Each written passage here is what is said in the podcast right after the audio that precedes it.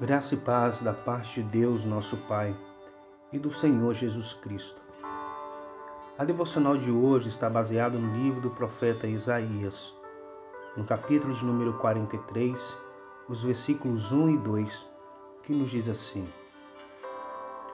Mas agora, assim diz o Senhor que te criou, ó Jacó, e que te formou, ó Israel. Não temas, porque eu te remei chamei-te pelo teu nome, tu és meu. Quando passares pelas águas, eu serei contigo. Quando pelos rios, eles não te submergirão.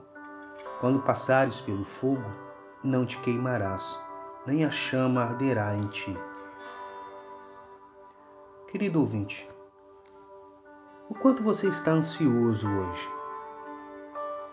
Você já parou para pensar que a sua ansiedade pode estar sendo ocasionada por sua intensa preocupação com as dificuldades que você está prevendo para o futuro?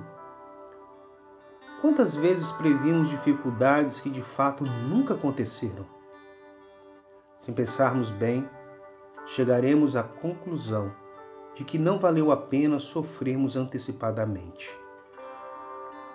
O texto bíblico em apreço podemos perceber que trata-se de uma promessa de Deus para o povo de Israel.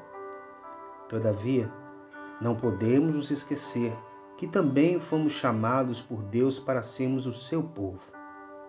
Sendo assim, precisamos entender que conosco o tratamento de Deus não será diferente. Haverá momentos que também passaremos pelas águas, e águas bravias, enfrentaremos muitos obstáculos, as mais variadas provações. Mas não precisamos temer, pois quando chegarmos a tais momentos, o Senhor também estará conosco, assim como esteve com o povo de Israel. Querido ouvinte, não fique ansioso pelo dia de amanhã. Assim como hoje, amanhã o Senhor estará contigo Jesus prometeu que estaria conosco todos os dias até a consumação dos séculos.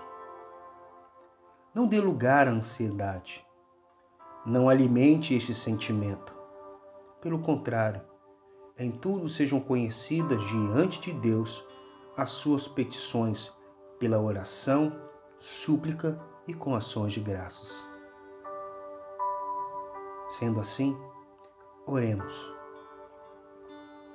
Ó Deus, como é bom sabermos que o Senhor sempre estará conosco, inclusive quando estivermos em meias provações. Quão maravilhoso é sabermos que o nosso socorro está no Senhor.